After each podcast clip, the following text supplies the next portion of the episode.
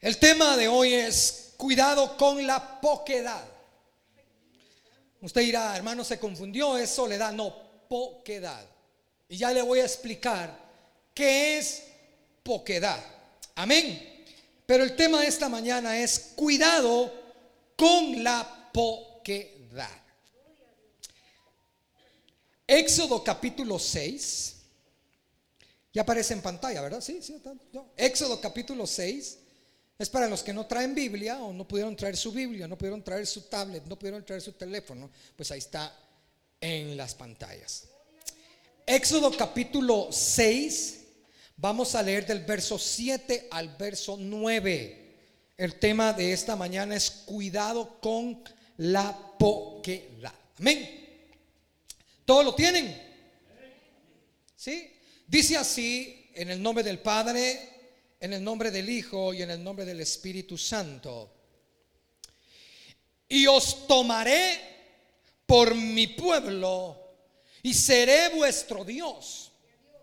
Y vosotros sabréis que yo soy Jehová vuestro Dios, que os sacó de debajo de las tareas pesadas de Egipto y os meteré en la tierra por la cual alcé mi mano jurando que la daría a Abraham, a Isaac y a Jacob, y os la daré por heredad.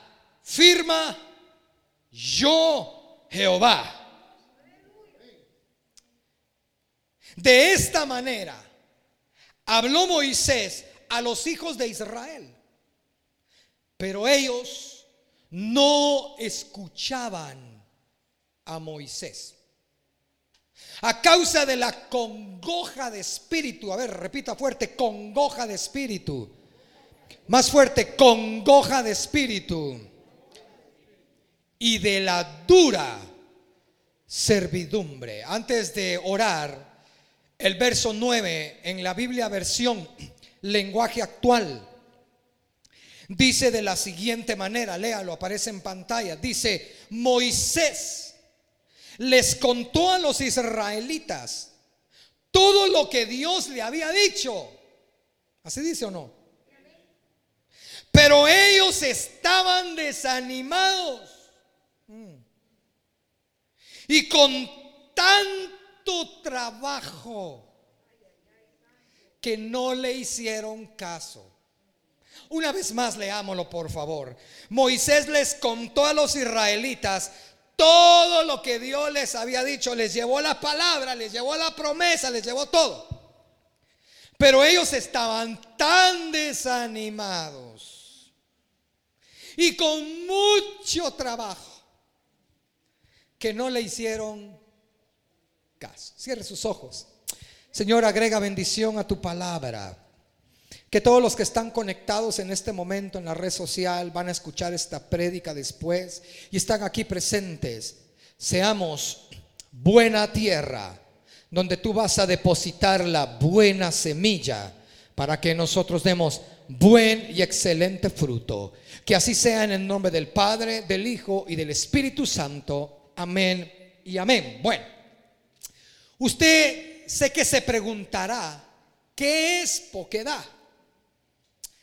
Poquedad es desánimo. Usted lo busca en el diccionario y poquedad significa desánimo, frustración, timidez, pusilánime e impaciente. Se lo voy a volver a repetir. Poquedad en el diccionario es desánimo, frustración, timidez, pusilánime e impaciente. Pongan mucha atención, por favor. Cada cosa que yo le voy a ir hablando probablemente aparezca ahí en la pantalla para que usted no se pierda de nada. La palabra con la que llegó de parte de Dios en ese momento Moisés era para que el pueblo volviera a cobrar ánimo, volviera su rostro a los cielos para decir gracias porque por fin viene nuestra libertad. Cuando viene una palabra de Dios a tu vida, cuando alguien se para en este lugar y te transmite la palabra de Dios, no es para que tú digas, ¿será que es cierto? No, es para que tú digas, gloria a Dios. Esa es la palabra que yo estaba esperando, la palabra que me corrige, la palabra que me restaura, la palabra que me levanta. Esa es la palabra que yo estoy esperando. Cuando se te transmite esa palabra, es para que tú la recibas de esa forma. La palabra que habló Moisés incluía promesas, hermano. Yo no sé si usted le puso atención a lo que Moisés llegó a hablarles, pero la palabra incluía promesas tales como, y los voy a tomar por mi pueblo, hermano. ¿Qué hace usted si el Señor se aparece en este lugar y te dice, te voy a tomar como mi pueblo? No, si con esos amenes usted ya lo creyó. No me deje solo predicando en esta mañana. Que el Señor llegue a través de un hombre de Dios y te diga, el Señor te dice que va a tomar a tu familia como su pueblo. Eso hermano es, es una promesa tremenda. Y luego les dice, y no solamente, dice el Señor, diga Moisés, Moisés llega con el pueblo y dice el Señor que los va a sacar de estas tareas los va a hacer libres de toda esclavitud, los va a hacer libres de Egipto. Y luego viene y les dice, ¿y saben qué? Y eso no para ahí. Ah, Viene y les dice, y los meteré en tierra de bendición y se las daré a ustedes como heredad. No lo digo yo, dice Moisés, lo dice Jehová. Ay, hermano, quiero que usted ponga mucha atención, porque no es cualquier hombre primer lugar era un hombre enviado por Dios, pero está hablando en nombre de Dios. Y el problema de muchos hoy en día dentro de la iglesia que vienen a sentarse a esas sillas o van a las sillas de sus congregaciones es que porque tienen puesta la mirada en el hombre que está predicando, piensan que es el hombre el que les habla. E ignoran que es Dios a través del hombre, usando ese hombre por misericordia para poder hablarte. Y muchos salen de las iglesias enojados. Es que el predicador dijo eso por mí. Es que de plano supo algo y lo dijo por mí. De plano alguien le contó el chisme. No, es el Señor el que te está hablando. Hay un libro muy precioso que se llama Una revelación divina del cielo de Catherine Baxter. Y ella cuenta en ese libro que ella ve a unos ángeles dentro de una congregación. Y hay unos ángeles, dice que hay unos ángeles que están parados en la puerta con una como, como una como una tabla escribiendo. Hay otros que están en medio de la iglesia también con una tabla escribiendo. Ya le voy a decir el tercero dónde está, pero los primeros, ella, ella preguntó y le dijo al ángel que le está mostrando toda esa visión. Y le dice, oye, ¿y esos ángeles que están ahí en la puerta, qué es lo que están apuntando? Y viene ella y el ángel le dice, estos estos ángeles de ahí están apuntando para ver cómo viene la gente a la iglesia. Apuntan si venías de corazón, si venías con gozo, o venías empujado, o te rogaron para venir, o venías peleando allá del carro y cuando te bajaste del carro eran sonrisas cuando saludas. Todo eso lo apuntan. Para que el día que estemos todos allá en el cielo y salga todo en vivo y a todo color y te digan, pero es que tú fuiste un día a la iglesia y ibas de mala gana. O te van a sacar, te felicito porque ibas de todo corazón. Pocos amenes, hermano. Y entonces, y los de en medio, dice que los de en medio están viendo el corazón de la gente, cómo adora, cómo alaba, cómo diezma, cómo ofrenda, si lo hacen de corazón o lo hacen por obligación. Pero lo que más me llama la atención es que dice que ella vio al que estaba predicando en esa iglesia y vio un ángel detrás, poniendo sus manos sobre él. Y el ángel le iba diciendo todo lo que él hablaba. Y le dijo, yo te lo estoy mostrando para que entiendas que cada hombre que se somete a mí y se para en un lugar a predicar, soy yo el que hablo a través de él. Y era Dios, hermano, a través de Moisés, hablándole al pueblo de Dios. Lea conmigo, por favor. Pero ¿Cuál fue la reacción del pueblo? ¿Cómo reaccionó ¿Cómo reaccionaría usted si le iban a decir, mira, te preparas, mañana te vienen a dejar un millón de dólares, te los ganaste? ¿Cómo reaccionaría usted? Yo me voy del país, usted. Aquí no se puede tener un millón, aquí me secuestran, pero me voy yo solo, a mi familia la dejo. ¿Cómo reaccionaría usted? El hombre lleva con promesas de palabra, promesas de libertad, promesas de bendición. ¿Cómo reaccionó el pueblo? Leamos. La palabra de Dios nos dice que nadie quiso escuchar la palabra. Nadie quiso escuchar la palabra. Estaban ahí, pero nadie lo quiso escuchar. Porque el hecho de que tú vayas a tu iglesia y estés sentado ahí no me garantiza que realmente estés escuchando la palabra.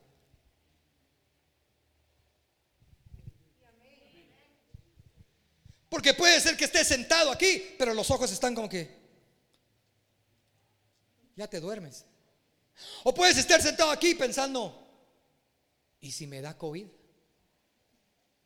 O puedes estar sentado ahí, puedes estar pensando, ¿de verdad que se me olvidaron los frijoles? Y puedes estar pensando, o oh, ¿cómo ir al partido?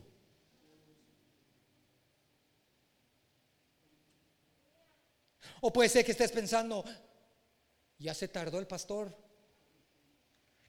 Y pasé hablándote el Señor y hablando. Eso no me garantiza, el pueblo estaba ahí, pero no escuchó la palabra.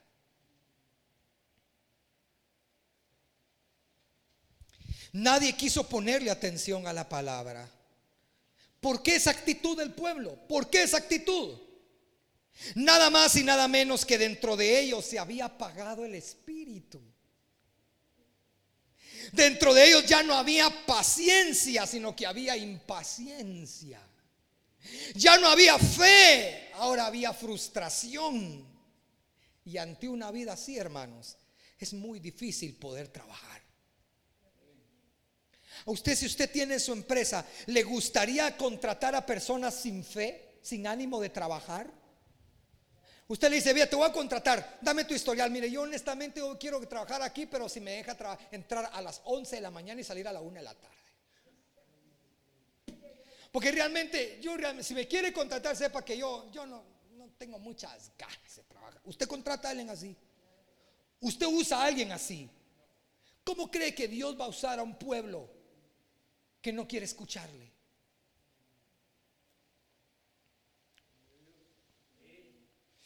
Ay, ay, ay. Y tengo tiempo, hermanos. Siga leyendo conmigo. Muchos cristianos hoy en día se han enfriado. Diga conmigo, enfriado. Mire qué rico el calor que hay ahorita, ¿verdad? ¿Cuántos tienen calor? Levántame la mano. ¿Cuántos tienen calor? Hermano, y con mascarilla más calor. Imagínense los que se van a ir en esta semana zángana a la playa con mascarilla. Y que el gobierno dijo, no pueden entrar más de 100. ¿Cómo van a hacer para controlar y decir, aquí hay 100, ya no pueden entrar más?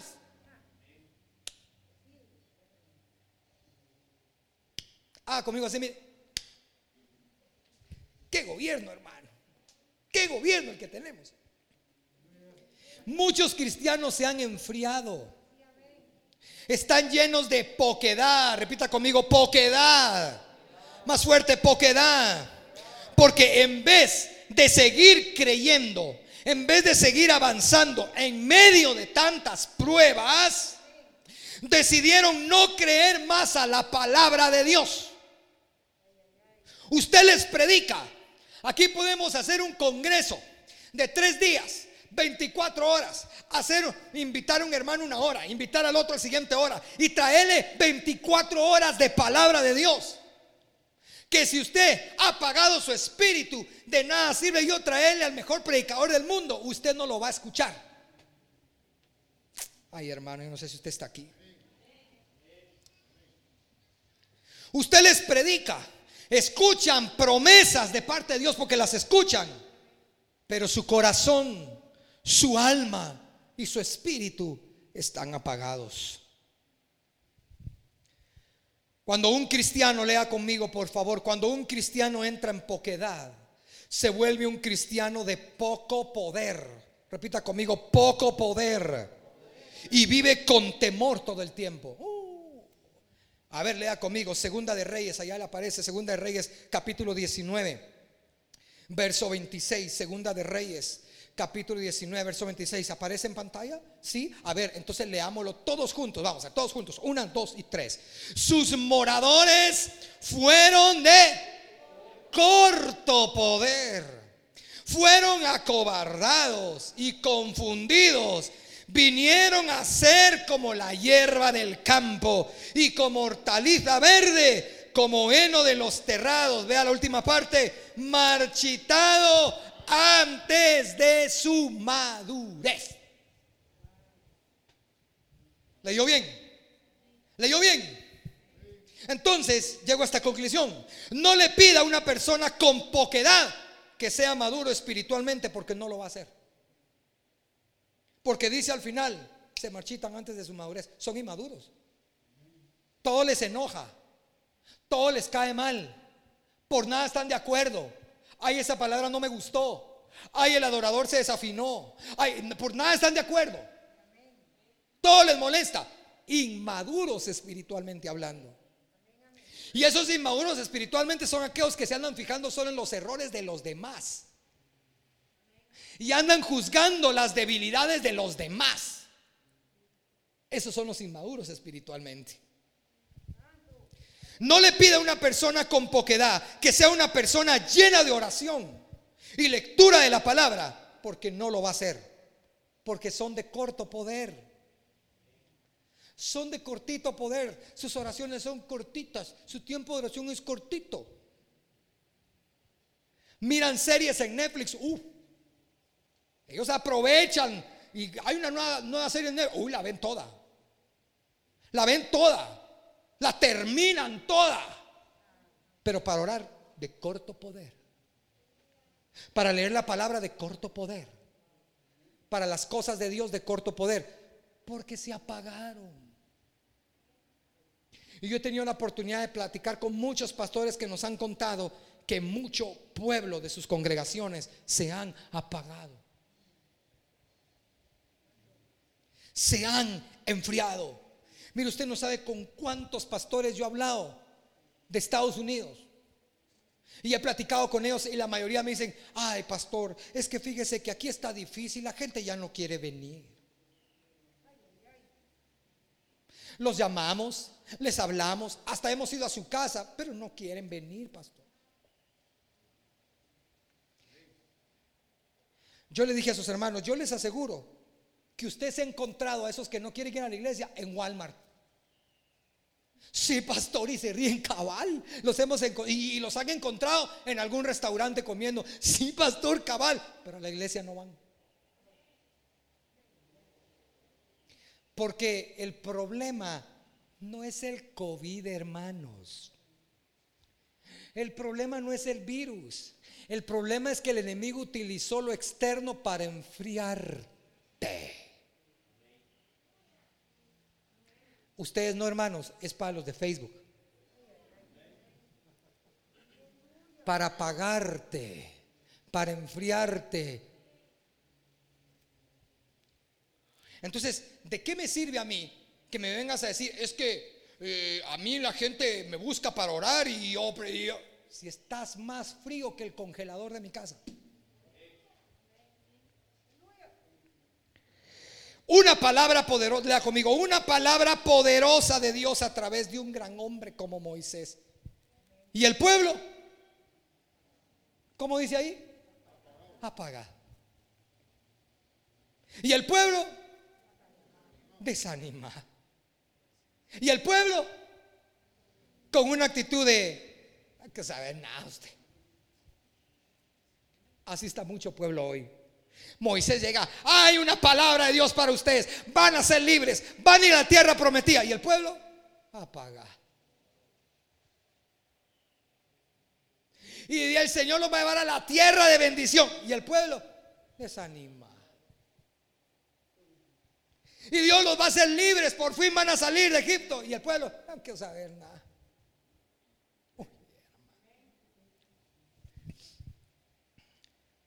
Leamos Primera de Reyes 19.4, ya estoy terminando. Primera de Reyes 19.4. Búsquelo, todos aparece en pantalla, Primera de Reyes 19.4. Mire pues, léalo conmigo. Ay, ay, ay, esto se pone bueno, hermano, se pone bueno. Algunos están diciendo, mejor hubiera ido al primer servicio o al segundo. ¿Por qué me tocó en el tercero donde predicó el pastor? ¿Por qué? Porque Dios quiere encender el fuego de tu corazón y de tu espíritu.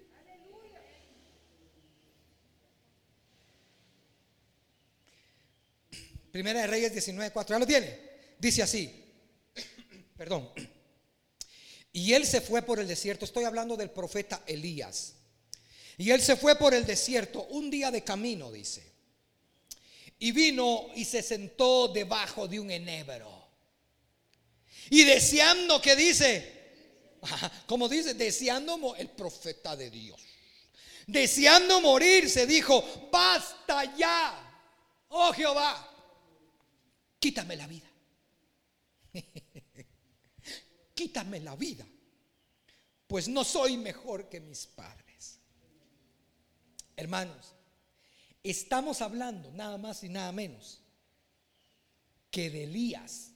Y en ese momento estamos hablando que Elías estaba viviendo en ese momento la mejor época de su llamado. Estaba en lo más poderoso de su ministerio, si se puede decir así pero vino una amenaza de muerte. Una amenaza de muerte y me lo desanimó. A tal punto, a tal punto que deseó morirse el profeta Elías. Yo le puedo asegurar que si el profeta Elías hubiera tenido un arma de fuego, estaríamos hablando del primer profeta que se quitó la vida con un arma de fuego, fíjese. Porque le pidió al Señor, mátame. Me quiero morir. Ahora recuerdo cuando el Señor le dijo, eh, ¿dónde estás? Aquí en la cueva. A mí no me gustan los encuevados. Yo no llamé encuevados, dice el Señor. Yo no llamé apagados. Hermano, estamos hablando que ese hombre viene de, de dar una de las profecías más extraordinarias. Lea la historia de Elías se paraba ante Acaba. Hoy no va a llover y no llovía. Usado tremendamente. Y viene de volarle la cabeza a los profetas de Baal, servidores de Jezabel. Uno por uno, tra, tra. Les cortó la cabeza a todo mundo. Y entonces viene y le llega la noticia que viene Jezabel y le dice, vive mi alma, dice Jezabel, que mañana antes de que aparezca el sol tu cabeza va a estar igual que lo de mis profetas. Y sale huyendo. Gran hombre ante los hombres, chiquito ante una mujer.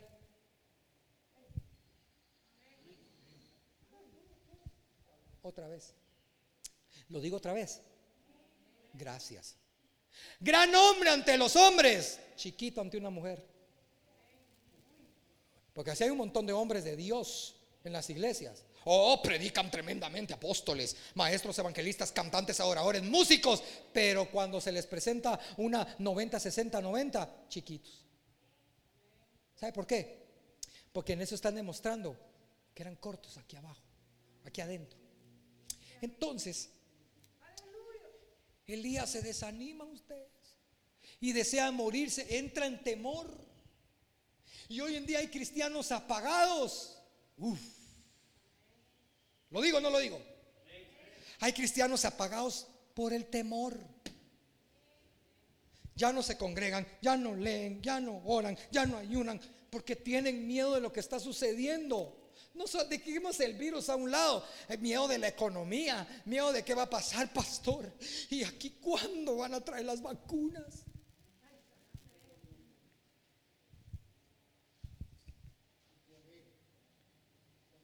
Si usted ya está vacunado?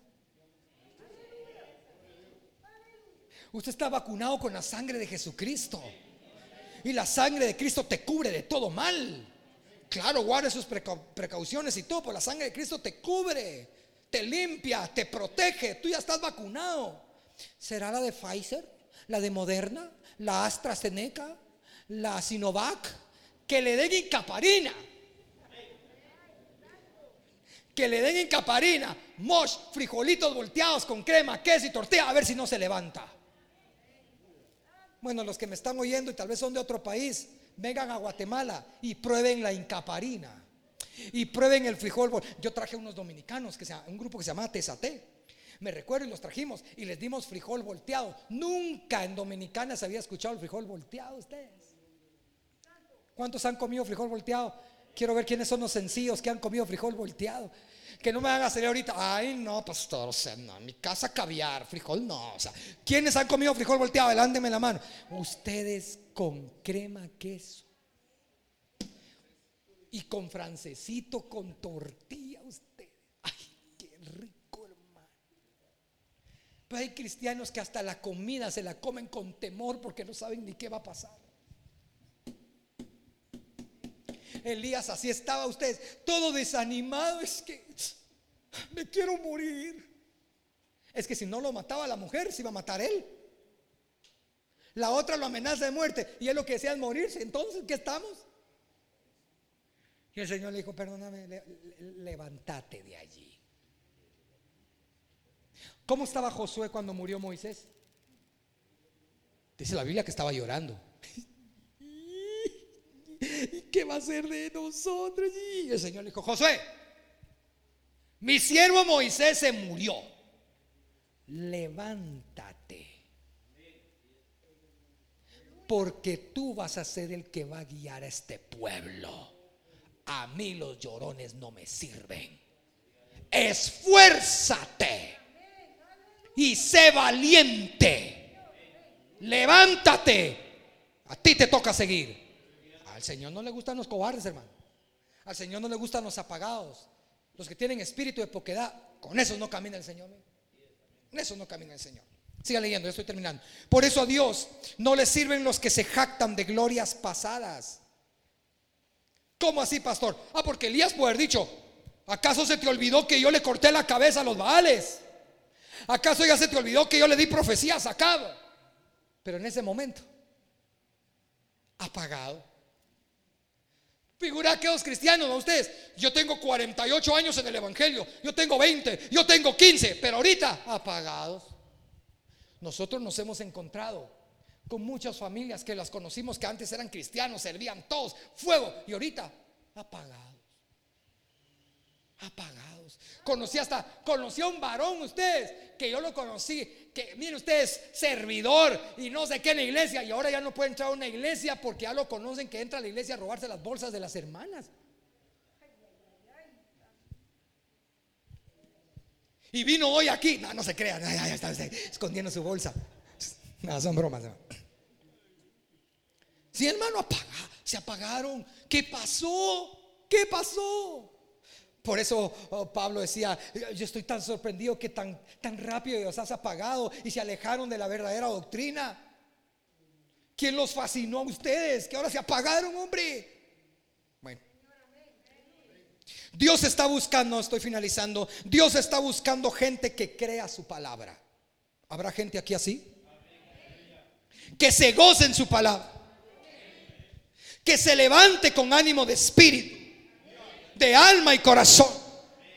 Y que crea que la gloria postrera de su vida será mejor que la primera. ¿Cuántos dicen amén? ¿Por qué? Termino con esto. Dice la Biblia que el sembrador sembraba con lágrimas. O no dice así. Sembraba con lágrimas, pero no quiere decir que él tirara la toalla o dejara de creer que algún día iba a haber esa promesa de esa siembra. La Biblia dice, ¿irá el sembrador sembrando con lágrimas? Sí, hay pruebas, hay luchas, hay dolores, hay de todo, pero retornará con sus gavillas llenas, dice. Cosechará con alegría. Sí, no te estoy diciendo que no es fácil. No era fácil para el pueblo de Israel estar trabajando como esclavo. Era duro. Pero lo que tenían que haber hecho es, cuando llegó la palabra, ah, yo abrazo esa palabra. Yo creo esa palabra, yo quiero embarazarme de esa palabra. Por eso cuando Jesús está en la barca con Pedro y le dijo, Pedro, por favor, lleva, lleva la barca ahí al fondo del, de la mar otra vez, por favor. Ay, Señor, pero si hemos pescado toda la noche no hemos, llévala. ¿Y qué le dijo Pedro? Ok, en tu palabra. Echaré la red.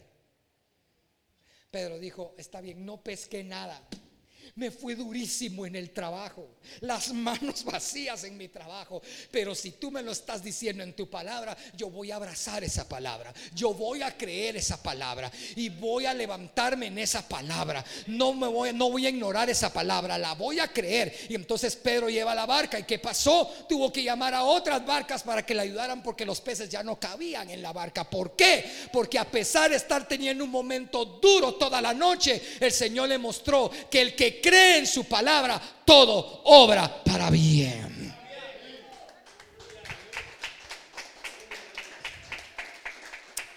Cierre sus ojos, por favor, iglesia. Cierre sus ojitos. Cierre sus ojos, por favor.